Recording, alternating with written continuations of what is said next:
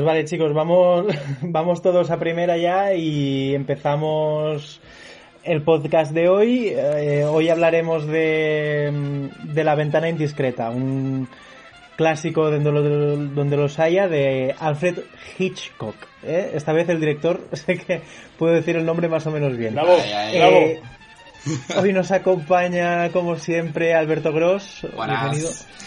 Eh, Cayetano López. ¿Cómo estamos, chavales?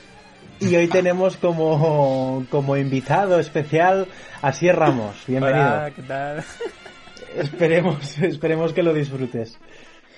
Pues nada, chicos, no sé, eh, ¿qué, ¿qué tal la ventana indiscreta? ¿Qué os parece? Es un tema muy indicado, ¿no? Últimamente, ya que estamos encerrados en casa, pues... He de decir sí, que no. yo me he sentido muy, pero que muy identificado, porque cada, cada noche a las 8 abro la ventana, aplaudo y me pongo a mirar la ventana de todos los demás.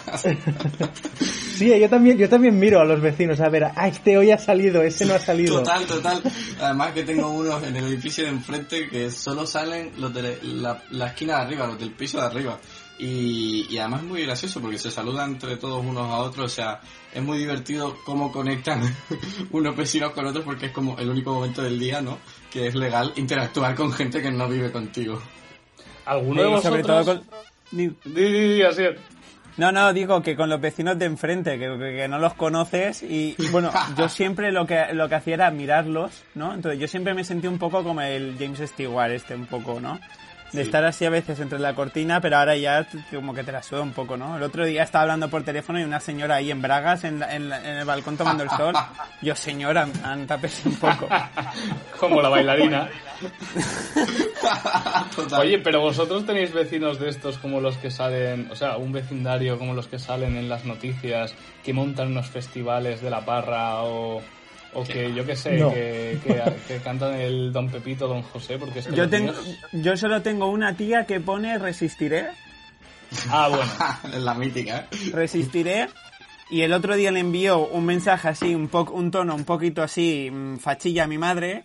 Y mi madre me dijo, ¿cómo le puedo responder a esto? Y le respondimos, y ayer nos puso el velachao. Y yo digo, mira, ha cambiado un poco, ha dicho, "Ah, hoy toca eh, velachao. Pero esto es por el estreno de la casa de papel, no Sí. por otra cosa. Sí, sí, el velachao. Hoy ha vuelto a resistiré. Yo, yo debo decir por eso que, o sea, y, y no es coña, estoy preocupado porque tengo un vecino del, ve- de- del edificio de enfrente que me mira. O sea, no sé cuántas, o sea, si no ha pasado 20 veces, no ha pasado ninguna. Que miro por el balcón y puto, me está mirando. Pero con O sea, os mirada, lo las, prometo. con mirada lasciva o yo qué sé, mira, no, no, una mirada además eh, que, que no te cuenta nada, simplemente está fijamente mirando. Que es como, joder, qué miedo. Y aplaude. Y no sale a aplaudir a las 8, no sale a Y aplaudir. cuando te mira, el resto este es como el de la peli, ¿eh? Es con- sí, Sí, sí. De momento no lo he visto con ningunos prismáticos ni con ninguna cámara, pero bueno. Eh, a mí, me, si queréis, para hablar ya un poquito de la peli, me parece como curioso cómo, está, cómo se lo montaban, ¿no? Para que... igual es un recurso fácil de guion, como por mucho que se asomara por la ventana, nadie le veía nunca cuando estás todo el rato, ay, que le ven, ay, que le ven, y nunca le ven, excepto cuando finalmente eh, le ve el, el vecino de enfrente. El señor, ah, no me acuerdo del nombre. Thomas, Thomaston, eh, Thor- Thorwald, ¿no? Thor- Thorwald, Thorwald, Thorwald, Sí. Lars. Este mismo. No nos pasaba un poco vosotros también de, ay, ay, que le pillan mirando y nunca le pillaban. Sí, y encima llamando la atención en silla de ruedas con... ¿Sabes? Que no es como que tú, la vieja al visillo o alguna así, ¿sabes? Que se esconde tras una cortina, ¿sabes? Es como con la cámara. con- sí, con el objetivo ese de la cámara mega largo que es cantoso a más no poder. Sí, sí. Total. Sí, sí, sí, no, y además reflejos y toda la pesca. La verdad es que la peli a veces te lo juega con el rollo de las luces, que enciende, apaga las luces, sobre todo al final, que se... Pero sí que, sí que bueno, es una de estas cosas que, que las concedes cuando empiezas a, a verla. Pero la verdad es que la peli, no sé mm, si os pasa a vosotros, pero yo, la cre- yo creo que en su mayoría no ha, no ha envejecido nada mal. O sea, a mí me- me- me, no sé, ¿qué pensáis? ¿Qué pensáis? Que veo aquí que la de O sea, estoy, Sí. no, estoy bastante de acuerdo con lo que comenta y además a, a mí me parece una me parece una muy buena película y me ha gustado mucho. Pero yo creo que justamente hablando de envejecer hay un momento en el que creo Otros que flashes. creo que no hay discusión en que ha envejecido total o cuando cae por la ventana al final de la película, por ejemplo, esa caída, joder. Pero yo creo que, que sí que ha envejecido. Bueno, igual, o sea, no, no sé si lo calificaría como mal, pero a mí me ha dado mucha sensación de estar viendo. Eh, igual era por el código mm, de actuar de, de, de la época, ¿eh? seguro Eso que también eso. es verdad, eso Pero a mí me da mucho la sensación de estar viendo una obra de teatro. No solo por cómo interpretan los actores, sino también por un, po- un poco la- los tipos de plano, la puesta en escena, que es mucho... Bueno, Bueno, yo es que yo creo que lo juega bastante, ¿no? Con la yo creo que es un recurso bastante teatral el, el hecho de, del vecindario tratado también como un escenario, ¿no? Como varios escenarios, ¿no? Y en el que yo creo que el cine, bueno, es que también el cine de la época es muy bueno, estamos hablando de un estudio, un plató, creo Claro, que es bastante sí, no. teatral. Claro, yo ahí Además, es donde, comparado yo ahí es ahora, donde- eh. donde iba a puntualizar también que, claro, al ser un plato dentro de la Paramount tal todo ahí dentro, que sí que era espectacular, cae lluvia, todo lo que tú quieras, pero, o sea, yo, yo, yo creo que se nota, o al menos yo, lo notaba viéndolo, y, y hay este rollo de, ¿no? De cuatro ventanitas enfrente y la profundidad siempre suele ser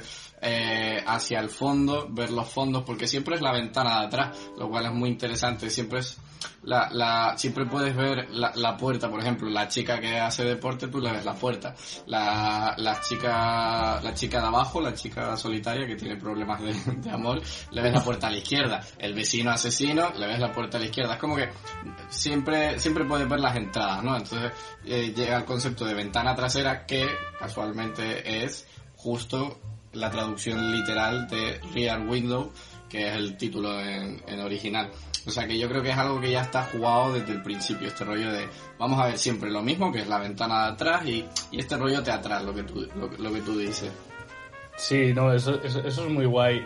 Eh, la cuestión es que el ejercicio también es ese, ¿no? El hecho de tener un espacio, es como cuando hablábamos del hoyo y tal, es un espacio y jugártelo a saco con un plato de la parra, porque a mí me flipa que se vea eh, ese, ese hueco en el que tienes el bar de fondo. Tío, eso se te da la puta castaña, ¿eh?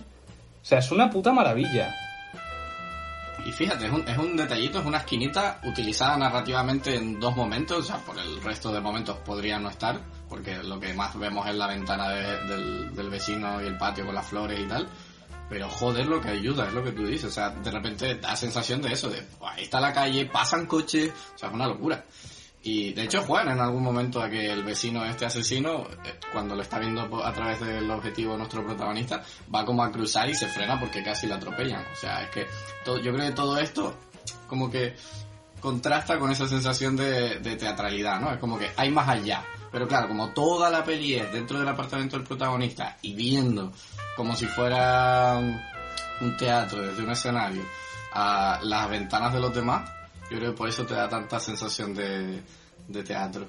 Sí, y yo sobre todo decía que me parece que, que ha envejecido bien, desde mi punto de vista sí que hay ciertos puntos que tal, pero hostia, a mí lo que me ha pasado es que sobre todo de cara al final, eh, la, la- la volví a ver ayer, y tío, yo siento eh, la tensión por que el tío vaya a pillar a Grace Kelly y que cuando y que cuando la pilla yo es de las películas que más es- más más siento la sensación de de de impotencia de James Stewart Sin sentado con la pierna rota y ver que el asesino tiene a Grace Kelly y, y, y que, y de no poder hacer nada y estar ahí viéndolo, viviéndolo. Yo eso, sea, hay cositas que han envejecido mal, pero yo eso, vamos, Bueno, es lo que está- vivo es que- 100%. que está de puta Sí, madre jugado lo del Es que- tema es de que la silla la de ruedas, la. Pe- eh, Aprovecho para decir que seguimos confinados y evidentemente tenemos los problemas técnicos de siempre. Estamos videollamada, nos pisamos, pedimos disculpas. Eh, Asier, di. No, digo que, que, que está de puta madre, porque es un recurso increíble y, y- y empatizas mucho tú con el, con el protagonista estando en la situación en la que está, silla de ruedas. No sé, eh, mola mucho porque te pone, bueno, eso va a hacerle que la tensión del cabrón de Hitchcock mm, te quedes... Yo cuando, yo la- me acuerdo porque la primera vez que la vi, la vi de pequeño yo, y yo de pequeño decía, eh, levántate y corre, aunque sea con la pata coja, corre, Totalmente. me cago en la puta, corre, ¿sabes? Es que le estás gritando, corre a la pantalla, sí, sí. Yo me acuerdo Sí, que, es total. que la vi, nada, pequeño y, y- y me acuerdo de flipar con el... Dije, hostias, porque yo decía, a mí me pasaba una cosa con las de Hitchcock, que muchas, algunas, mi padre me decía, oh, es que está de puta madre, pero tú la veías y decía...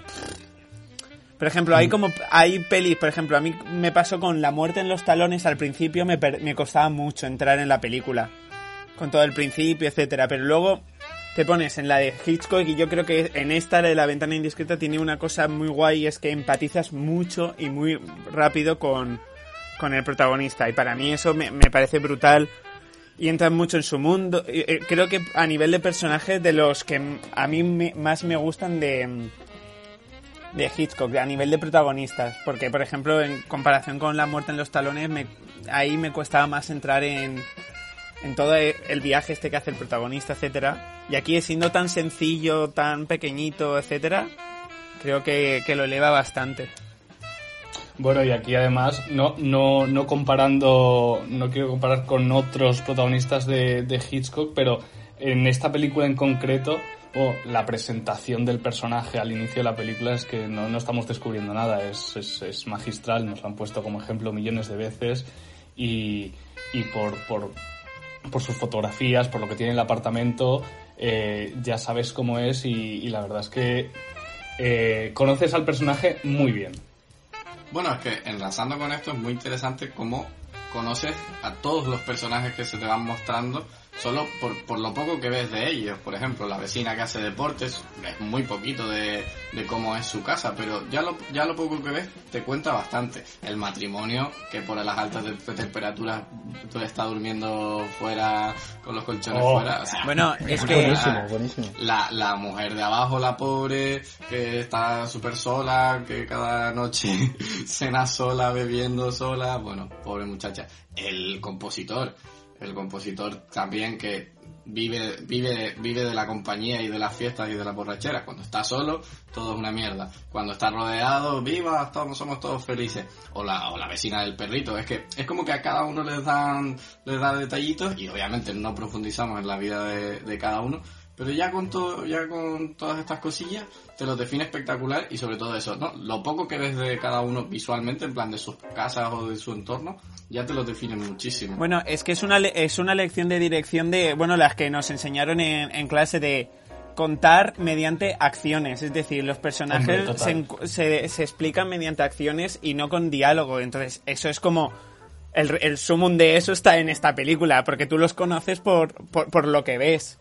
Y es como... ¿Cómo explica un personaje? Pues va a tener esta acción, esta thread. Es como es, es una, es una lección magistral de cómo contar varias historias mm, a través de una acción.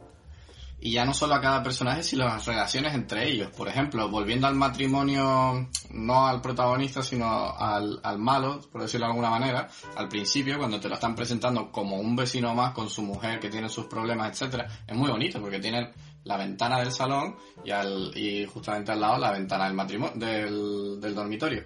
Y entonces como entra el, el marido por ahí, le ves en el salón, ves a la mujer preparándose eh, y haciéndose como que está mala en el, en el dormitorio, entra, la mujer se queja, se va, se pone a hablar por teléfono, la mujer lo escucha, le espía, le echa la bronca, ¿no? Como, como está trabajado cada uno desde su desde su ventana es muy, es Sí. muy bonito porque está contando la relación entre ellos, ya no a cada uno por separado.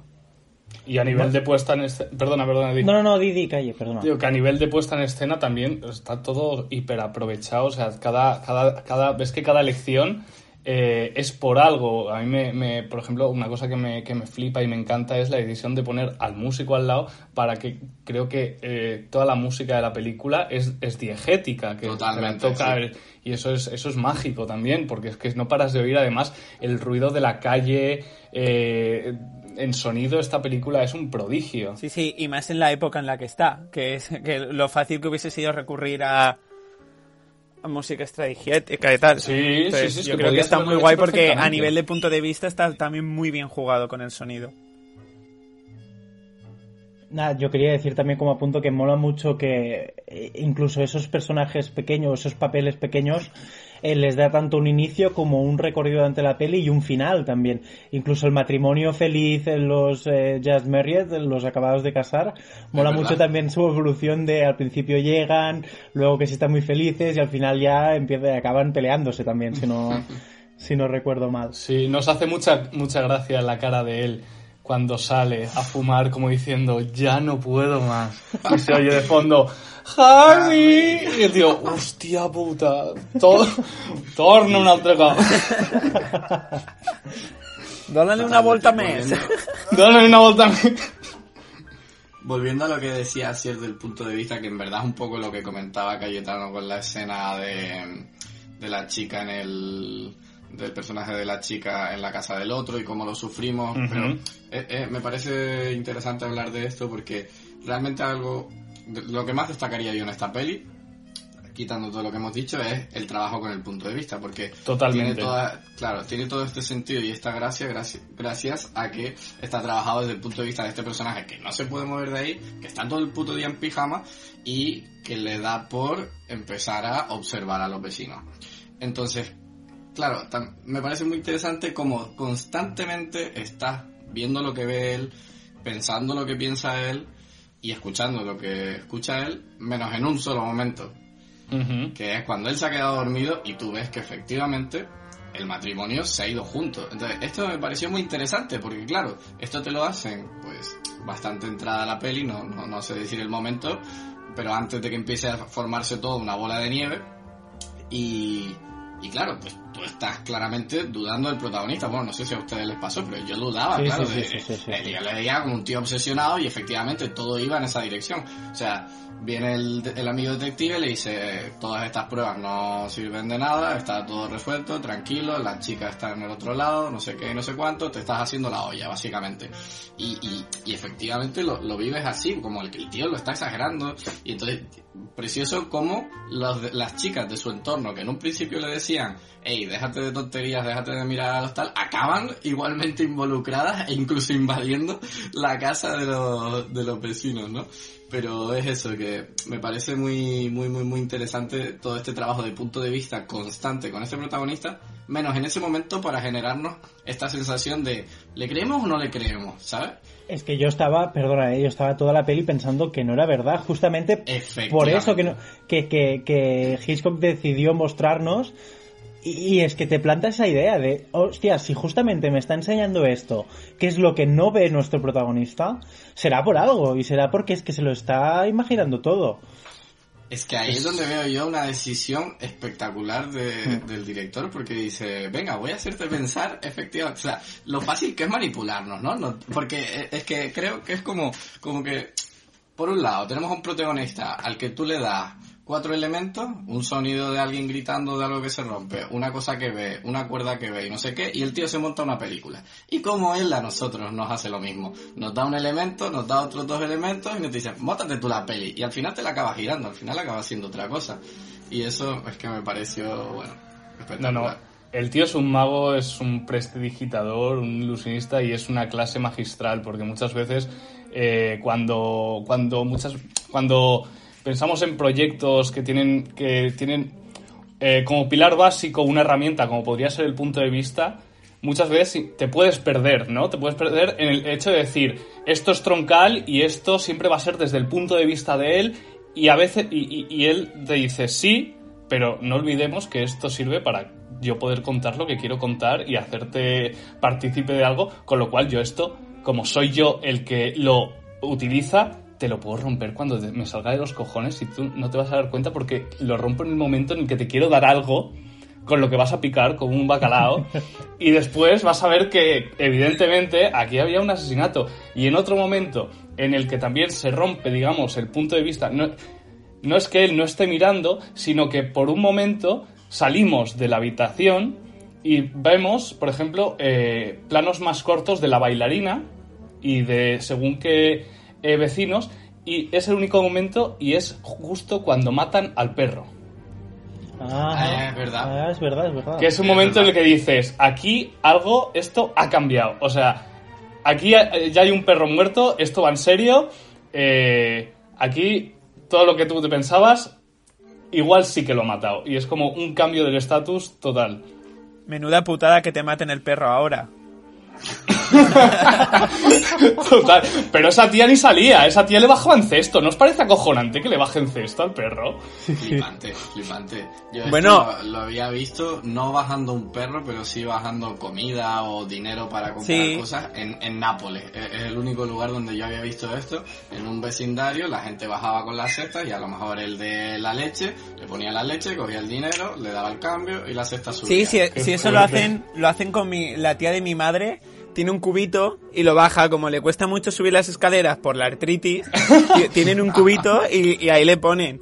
Bueno, y el otro día en, lo- en la tele salió una señora, ¿no? ¿Lo visteis? Paseando su perro, Ah, ella desde sí, la sí, ventana. Es que, Sí, sí, sí, sí, sí. es que transportar ahora la idea de Hitchcock ahora eh, sería, sería, bueno, es que creo que estamos en el mejor contexto para poder hablar de esta peli, Sí. de verdad.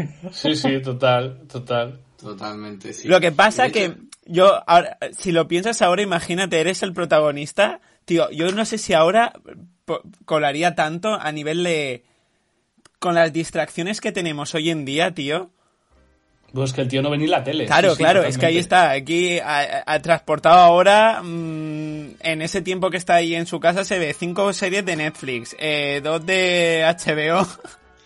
Si no, Yo aún matan así- a todo el vecindario y no se da cuenta. Yo aún así tengo, tengo algo que decir que me parece muy interesante, que pasa muy por encima la película, y es que al principio la, enfer- la enfermera, que se llama Estela, el personaje, eh, dice una frase muy curiosa, Sí. que dice, nos hemos convertido en una sociedad, en una raza de miradas. Es decir, nos dedicamos a mirar a los demás, que es algo muy actual, o sea, nos pasamos el día en Redes. Instagram mirando Insta Stories del resto de la gente. Es decir, igual no miramos por la ventana. Bueno, ahora sí por el confinamiento, pero eh, no, no mirábamos por la ventana, pero mirábamos por otra ventana que tenemos en la mano, que es la eh, Instagram, ¿no? La curiosidad de qué estarán haciendo los demás. Totalmente. Y, y, y, y ahí voy, lo manipulable que es eso. O sea, yo cuelgo en Instagram lo que yo quiero colgar. Entonces a ti te llegará una información de mí que, que es la, la que yo quiero que llegue, ¿no? O sea, sea consciente, sea más o menos consciente, ¿no? Tenga más o menos conciencia de lo que estoy colgando, pero realmente tú no te puedes hacer una idea de quién soy solo por lo que ves a través de, Claro. de, de mi Instagram. ¿sabes? Y aquí es un poco lo mismo. E- Este personaje estaba ya concluyendo que el personaje de enfrente era un asesino y tal, y, se había montado toda la película solo por dos o tres cosas, que son las dos o, o tres cosas que pudo ver a través de la ventana. Entonces, es muy interesante también, ¿no? Este rollo de co- ¿Cómo, cómo decirlo? Porque no son prejuicios, sino como esta necesidad, diría yo, de, de, de, de darle explicación a todo constantemente, de, de atar cabos. El protagonista estaba como obsesionado con, es que tiene que ser así, es que tiene que, tiene que conectar todo. Y el otro, y el detective le decía, no, no, es que está, está todo resuelto, es que no sé. Y entonces, pero esto no tiene sentido, pero entonces eso es que mintió al, al portero, al conserje. Y dice, ah, y tú no. ¿Sabes? Es como todo el rato le desmontaba sus argumentos y, pero aún así tenía la necesidad de que eso, de que todas estas cosas que él había visto, dos o tres signos raros, encontrasen explicación. Y esto también creo que es muy actual, porque es algo con lo que nos encontramos constantemente. Y también juega el morbo, porque es el momento en el que eh, Grace Kelly le dice, pero James Stewart está jodido y dice, pero deberíamos estar contentos de que una mujer no ha sido asesinada. y el tío está sí. como, el tío está como, que eso, eso también es muy humano, ¿no? Sí, a veces sí, cuando no pasa una desgracia, que es una desgracia que, que yo qué sé, que mueve en ti una parte morbosa, una parte igual de querer tener razón, yo qué sé. Yo seguro que hay, que, que hay gente que, que, que en su interior reside a veces las ganas de que... De que pasen esa- cosas malas. O, o- y- sí, sí, incluso en este estado, ¿no? De decir que el coronavirus vaya un poquito peor, no un poquito más apocalíptico esto, dámelo un poco más apocalíptico. Sí, claro. ¿Sabéis? Bueno, y- Totalmente. y- también es un sentimiento como muy, creo que también muy... Es muy universal, pero yo creo que también muy de la cultura norteamericana. Esta peña les gusta mucho que, que todo se pase de madre, ¿sabes? O sea, los americanos son muy así. Fijaos, eh, decretan estado, no han decretado ni el estado de alarma y todo el mundo ya ha vaciado las armerías en, en Norteamérica, Ya, ya, ya. en plan, ¿sabes? Sí, como, sí. Aquí el papel higiénico y ahí las armas. Sí, sí, aquí, ¿sabes? Ahora aquí estamos con la cerveza y las aceitunas. Pues allí, allí la AK-47 o los revólver, no me jodas. Lo indispensable, sí, sí. Te cagas. Sí. Por ej- Calle, ¿tú has visto la peli de Disturbia? Sí, sí, la de la de este, la del tío Transformers. Sí, es, la que la- yo la que les estaba comentando que es un remake tirado. Eh, Ya no es tan actual porque la peli es como del 2004, creo. Te lo voy a mirar. sí, diría que sí, diría que sí. 2004-2005 debe ser, sí. Y. mm, 2007, pues mira, la echaba más antigua. Y Sí. está guay porque es como una especie de versión libre de, de la ventana indiscreta traída a nuestra, a, a- a nuestra edad, ¿no? Pero porque el chaval tiene 17 años o así. Y. Bueno, y es la misma historia, pero como tirada más a lo teenager. Y está, chul, está, está muy guay. A mí, a mí me gustó mucho cuando la vi. A mí me parece divertida. Sí, bueno, es- es- a ver, dentro de... Sí, a mí me gusta. en el- dentro de Es el- peli de adolescente, ¿vale? Pero usa el concepto, lo lleva muy guay al universo adolescente. Luego tiene también el, el tío, el asesinato y... Y es, es, es muy, es igual, es la misma trama. Pero Sí, sí, Lo que cambiando... pasa es que es un poco más libre en cuanto a... a- a- no, es, no es un espacio solo, yo qué sé, pues tiene movidas de adolescente, de que a- si el vecino de al lado de la izquierda es un asesino en serie, el de la derecha es una tía buenísima de su edad que se acaba de mudar y que... Y dice, bueno, pues ya está, pues yo ya me he hecho una tarde. A mí me, lo, yo- a mí me- a mí me gusta mucho. Además, el tío es como... Es un poco, es un poco personaje, bueno, personaje sí Alabeuf, ¿no? Eh, pringao pero malote, ¿no? Que eh, está encerrado en casa con una de estas pulseras en el tobillo porque está en arresto domiciliario y no puede pasar según... Ah, de- Ahí te juegan de el término de, de que no esté inválido o que no esté en una silla de ruedas. Ahí te lo ponen Claro. como que no puede pasar un cerco y tal, pero siempre juega con la imposibilidad de poder cruzar al, al esto, ¿no? Que tenía la peli de... Sí, sí, no, y yo creo que adaptaciones de estas han hecho un montón, ya sean Los Simpson, en... Aquí no hay quien viva. Aquí no hay quien viva. Sí, sí, yo la quería no- yo el también, los ¿no? Simpsons, el- yo el de los Simpsons lo sé, pero el de aquí no hay quien viva no me viene. Bueno, tampoco. las viejas ya de por sí, Claro. Radio Patio Bueno. es la ventana Bueno, claro. sí. La oreja Es verdad, es indiscreta. Es verdad. Eh, yo, yo quería hablar de eh, los actores de James Stewart y Grace Kelly. Bueno, a mí Grace Kelly me parece que es eh, está increíble. Ya no solo como actriz, sino que es guapísima. No se puede ser más guapa. ¿Y qué, habéis, vis- habéis mirado, los que no lo sepáis, qué edad diríais que tiene en la peli? La edad, que, la edad de ella como actriz durante la peli. ¿Qué edad le pondríais? Y yo los ¿Eh? 30, ¿no? En los 30. ¿Qué va? Tiene 25. 25. Es- ni de- James es que- Stewart tenía 21 años más. pero es que, Sí, es pues. que ni de coña. Que a ver, o sea, la pareja ya era un poco rara. O sea, Sí. Pero esto siempre a James pasa en Stewart le ves que ya está un poco entrado, o sea, está bien, pero está entrado ya en edad. Y a ella la ves tan jovencita que incluso piensas que. Yo al principio pensaba que iba a haber algo entre entre ellos. Yo que no la había visto entera tampoco, Ah. digo, igual hay algo aquí eh, raro.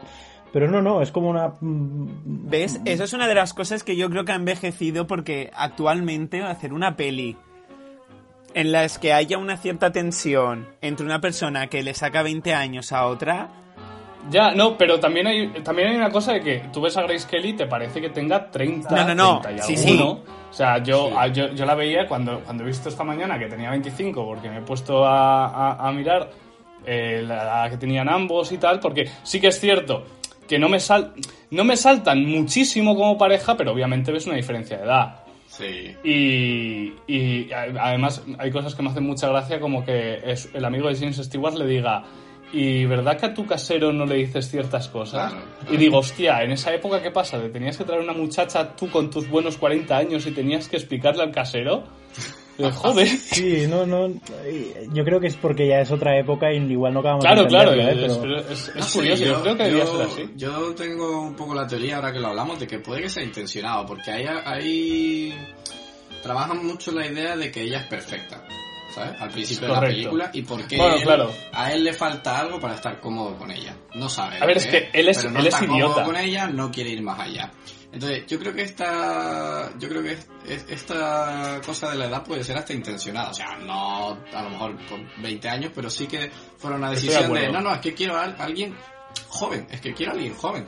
Que tú Es que no- encima es Claro, claro, exacto, exacto. En plan de que viene, le cuida, le, le trae una cena espectacular, eh, tiene un trabajo de puta madre, tiene dinero. O sea, ¿qué, ¿qué tiene de malo? Es que no tiene nada de malo. Pero nuestro prota sí que le ve algo malo. No está cómodo, no quiere avanzar, no quiere... Y es preciso también el viaje que hacen ellos, ¿eh? En plan, cómo A- no se a entienden. me- Sí, sí. Perdón, no, no, sigue, sigue, perdona. Digo, cómo no se entienden al principio y cómo al final aca- acaban juntos y, y Yo- contentos.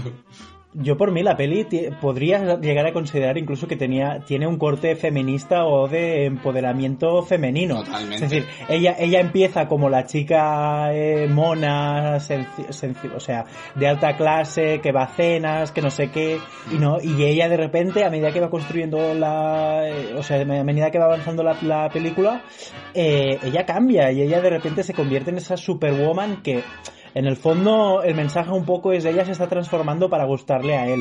No, no intencionadamente, pero sí que es verdad que ahí igual cogea un poco el feminismo. Sí, porque- Pero mola mucho el, el- el cambio que ella hace. eh, incluso, o sea, hay un momento de la peli que, que incluso me apunté la frase porque es como. eh, mirando a la bailarina que vive enfrente, Sí. que está con los tres hombres, ella dice, eh, Sí, el trabajo más difícil de una mujer es encatusar a los bobos. Ella llega a decir eso, cuando igual media hora o 40 minutos después lo que está haciendo es subir por una escalera y colándose en una casa. que es como, bueno, igual eso es más difícil aún, ¿no? No sé. Eh, yo creo que ya es como una señal de cara al protagonista de mira lo que ha hecho, o sea, mira cómo se ha transformado, entre comillas, ¿no? En una en una en un personaje que sí, sí podría ser eh, capaz de hacer todas estas cosas que el protagonista al principio no la, no la veía capaz. Eh, pero a la Claro, vez, pero- claro, no lo hace como de una manera súper evidente, ¿no? De lo estoy haciendo por ti. Por eso yo creo que es como... No, o sea, yo no diga que lo haga por él ni, ni que deba hacerlo por él. Eh, simplemente que es como to- todo la peli acaba bailando en que para que estén juntos es ella la que tiene que cambiar. Claro, es que eh, Lo eh, decía por a- a- eso. para mí creo Sí. que es eso lo que más me chirriaría del, de, de este, de ella que como que se ha visto forzada a cambiar. Cuando en Aunque principio no hay un debería. detalle muy bonito, aunque hay un detalle muy bonito y es el momento final, final, final, final, final, cuando ella está leyendo esas, ¿no? Descubriendo Y el abre la de- o algo así, Ah, creo que pone, y hace, aprovecha que el otro se ha sobado y dice a tomar por culo y me ponga a leer mi revistita de moda, ¿sabes? Verdad, verdad. O sea, me pareció súper bonito ese detalle. Y a mí, a, a- a pesar tam- perdón, ¿eh? a pesar también del mensaje feminista que, que podemos sacarle, sigue estando la rubia tonta que siempre estará en todas las películas de Hitchcock, sea la bailarina de enfrente, o sea la protagonista de Psicosis, o sea quien sea. O sea, Bueno, eh, también es la época en la que está hecha esta película y tiene todos los tics o todos los temas de, de la época, pero sí que es verdad que a mí lo que más me chirrían de este tipo de pelis o etcétera es un poco el tratamiento que tienen ellas, ¿no? Un poco que, que es guay porque esta peli no es no es la mujer florero o la mujer de Totalmente. O sea, al menos este personaje eh, tiene un, un- papel muy activo y, a mí me resulta muy interesante. De la, o sea, aparte de activo en cuanto a que luego es el que se mete junto con, con la cuidadora en la casa del vecino y tal, hay un tema de, de, de mantener, eh, o sea, al principio no le cree tampoco a, al, al protagonista, ¿no? Y le dice que no, que estás loco, déjate de mirar a los vecinos, tal cual. Vale, ok. Pero llega un momento que de repente el prota ya ha hablado con su amigo el detective y ya el detective le ha dicho en plan de nada, aquí no hay nada, está todo controlado, olvídate. Y es la, y es la chica la que le dice, no, no, no, pero esto no tiene sentido. Lo de las joyas, etcétera, y le empieza a decir, no, en plan, es que es la intuición femenina, no sé qué, y consigue que el, que, que, vuelva a engancharse otra vez al, al tema. Dice, vale, vale, pues no, no lo vamos a dejar. Y entonces ya forman a ser un equipo, ¿no? Eh, o sea que, para mí, de las cosas que consigue este, este personaje, la más importante es esta, ¿no? Plan de, el objetivo que tenía el protagonista llega un momento como que flaquea y gracias a ella como que se reengancha, ¿no? Y a partir de ya no lo suelta en ningún momento.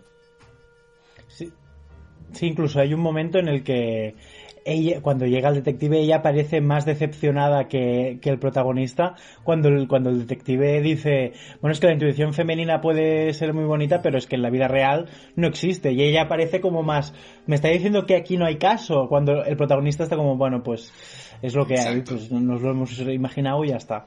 Total. Por eso que ese, ese cambio que hace el personaje de, de Kelly para, para pasar de no creo a, a mi novio a de repente estoy más enganchada que él en resolver esto y esto se tiene que resolver porque no tiene sentido lo que está pasando, necesito atar cabos, eh, ese cambio me parece muy, muy bonito. Yo hay una cosa que quería hablar y a ver qué les parece la escena, eh, porque es que además vuelve a estar muy conectado con todo este tema del punto de vista. Claro, nuestro personaje siempre está acompañado, prácticamente siempre. Hay, hay, hay algunos momentos en los que a lo largo de la peli está, está solo.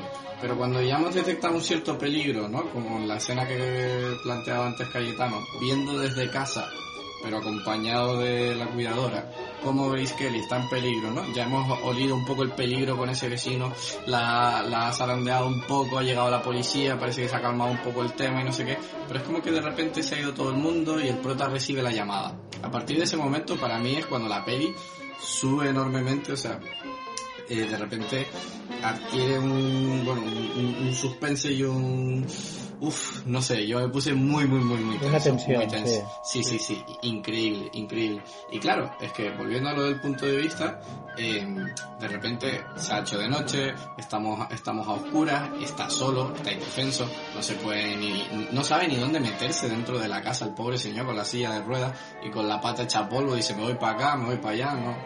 Y ya, y ya lo, lo va oyendo llegar va, viendo, pero claro, es que como ya hemos jugado todo el rato, que a lo mejor es paranoia de él, todavía no está demostrado nada, ¿no? Todavía no se ha destapado esa faceta del, del vecino maligno, sino que todavía es una duda.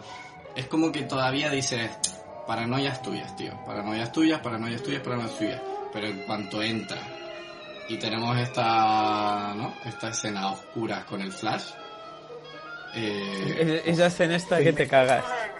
Yo he de decir que incluso hasta que no lo tira por la ventana, yo aún no estoy seguro si, si es el asesino o no, ¿eh? Porque incluso, ¿Ah, sí? si te fijas, o sea, a ver, toda la puesta en escena, todo el misterismo, todo el misterio, perdón, que le está metiendo al vecino te lleva a pensar obviamente que es malo, que, o sea, que es el asesino.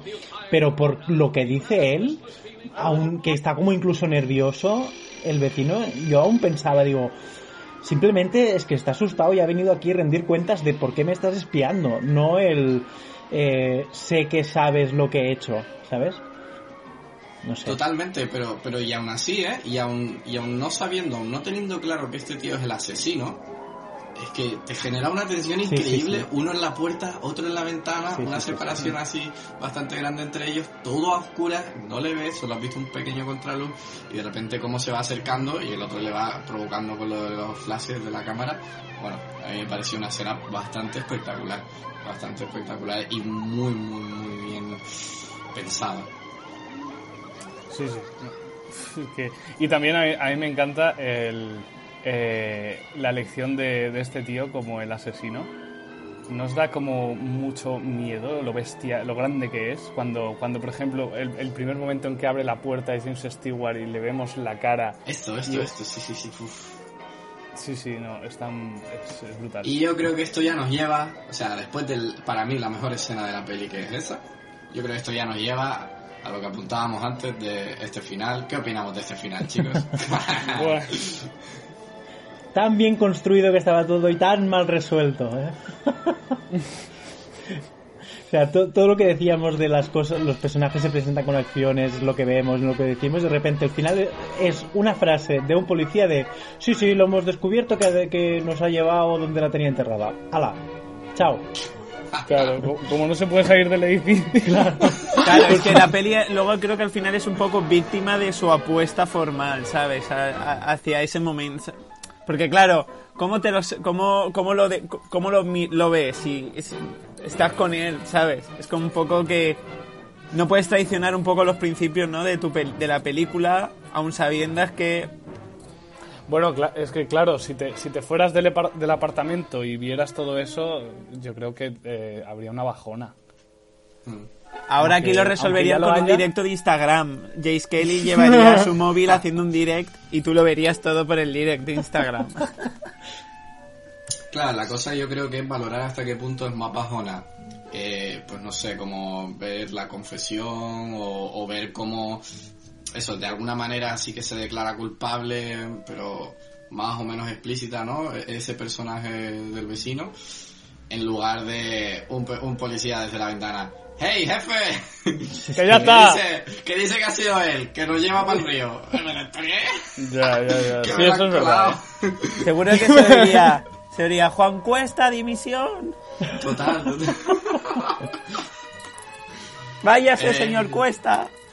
Hay, hay una película, hay una peli de Woody Allen que, que tiene que tiene muchísimas cosas en común con esta, que es yo creo que es una adaptación también libre, que es Misterioso asesinato en Manhattan, Sí, que también es de, eso, de Woody Allen y Diane Keaton, son un matrimonio, bueno, son un matrimonio de, de cincuenta y tantos años, que su hijo ya se ha ido a la universidad y tal, y que, que sospechan que su vecino ha matado a, a su mujer.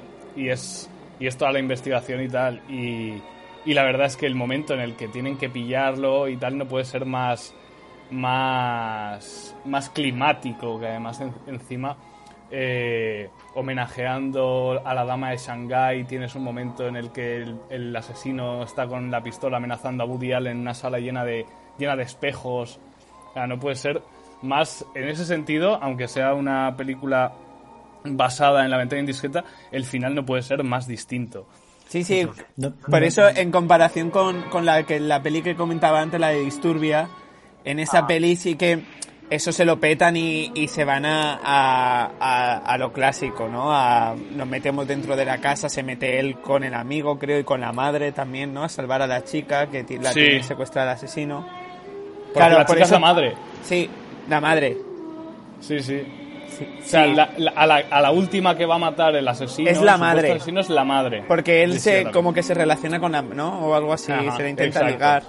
O sea, intenta ligar, sí. Claro, Y porque y en- sí que es verdad que lo que lo que propone Hitchcock es un poco también eh, te queda un poco es un poco anticlimat anti el clásico clímax, ¿no? Que sería él mismo, ¿no? Dentro de Sí, bueno, en la de Shia LaBeouf le ves que se mete en la casa del otro y que en el sótano lo que tiene es como una fosa común donde guarda... Es acojonante, o sea, no puede ser más... más también- más morboso. También yo creo, no sé si conocéis una peli que se llama Noche de miedo, No. Fray, que es de un, es, es muy guay. Es, yo creo que también tiene una cosa, un elemento muy parecido a, a la peli, y es que es un chaval que su vecino de, su vecino es un vampiro. Uh, Es de los 80, es muy guay la peli. Y es un vampiro, ¿no? Entonces eh, pasa lo mismo, ¿no? Él ve que su vecino es un vampiro, pero ¿cómo coño demuestras que tu vecino es un vampiro? ¿Sabes? Es... Entonces, tiene un poco también de, creo que de la ventana indiscreta y eh, me acaba de entrar ahora la conexión que digo que también es una peli que bebe mucho de, de esto, ¿no? Que de esta película y es, es bastante guay. Ya está. Acaba ya- acababa de caer. Bien, bueno, ahí queda la recomendación. Yo no sé, chicos, si tenéis algo más que comentar. Seguro que nos quedan cosas al tintero. Yo, si queréis, para terminar un poco, quiero destacar una frase que también Venga. dice la, la enfermera que, que me parece maravillosa y muy un poco para cerrarla. para cerrar el podcast puede venir bien. La enfermera, al principio de todo, le dice una frase a James Stewart: le dice. Nunca nada ha causado tantos problemas a la humanidad como la inteligencia. Que es como me parece brutal, eh, para aplaudir. Pues nada, eh, si no hay nada más que decir, lo vamos dejando aquí. Eh, muchas gracias, Asier, por participar. Que va, yo espero, encantado. espero que te lo hayas pasado bien y que tú cuando estés dispuesto a volver, nosotros encantados. Escucha, cuando queráis. Que yo estoy Y en nada. casa estos días, así que cuando queráis. Perfecto. ¿Alguna peli guay que se te ocurra para hacer y hacemos? ¿Alguna peli guay? Vale. Ah, ¿que te la Eh, diga o que o ya, ya se No, no, ya, no, cuando ya se nos te la ocurra. Vale, vale. Me puesto nervioso. yo, quería, yo quería comentar una cosita. A ver, va, como, como bonus track, o sea, Venga. el regalito, ¿vale? como cuando como cuando estábamos pensando de qué, qué hacer en este programa y tal y dijimos, y vamos a tener que traer una sorpresa. ¡Yeah! Ah. A ver, sorpresa. Pues esto no es sorpresa, es una cosa que, que me he olvidado. Y que, que, que yo siempre, el, el tipo de actor que es James Stewart, eh, el tipo de papeles que hace y de películas que hace, a mí siempre me ha parecido que el si, si tuviera que haber ahora mismo un heredero de James Stewart, para mí yo creo que sería Tom Hanks. Sí, Ahí lo dejo. sí. Pero, pero porque también hace eh, este tipo de, de- Tío, es el. Yo es que me lo imagino mucho en el puente de los espías de Spielberg. Es que es ese. Sí, ese, es ese Puente en Post. plan, eso. Es ese. Es el, el, el, el pater familia americano, el buen americano, el, yo qué sé, el caballero Que James espada, igual podría haber protagonizado el puente de los espías perfectamente. Totalmente, totalmente. y ya está. Muy bien.